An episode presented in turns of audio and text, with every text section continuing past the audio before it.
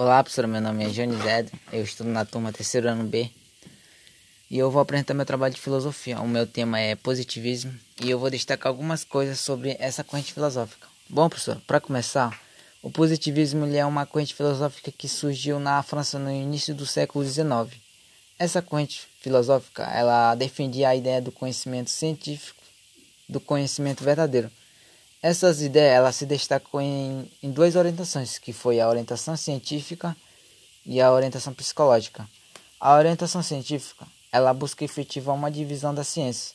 Já a orientação psicológica ela é uma linha teórica da sociologia a qual investiga toda a natureza humana verificável. Bom, já a história do positivismo, ele foi um termo utilizado para designar o cientificismo estudado pelos filósofos franceses Claude Henri de Joffre e Conde de Saint-Simon em 1760 a 1825.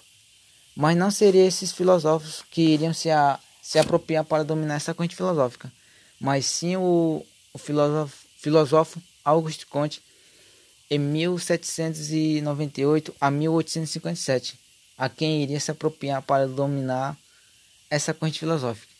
Auguste Comte, ele foi o criador do positivismo. Em sua obra fundamental, ele destacou-se o curso da filosofia positiva, que foi escrito entre 1830 a 1842.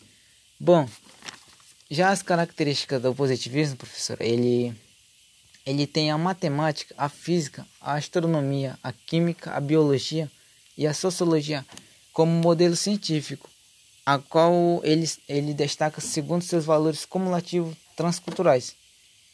E por outro lado, o positivismo ele pode se dizer que ele é a romantização da ciência, a qual ele deposita sua sua fé na omnipotência da razão, apesar de ele estabelecer valores humanos opostos da teologia e da metafísica.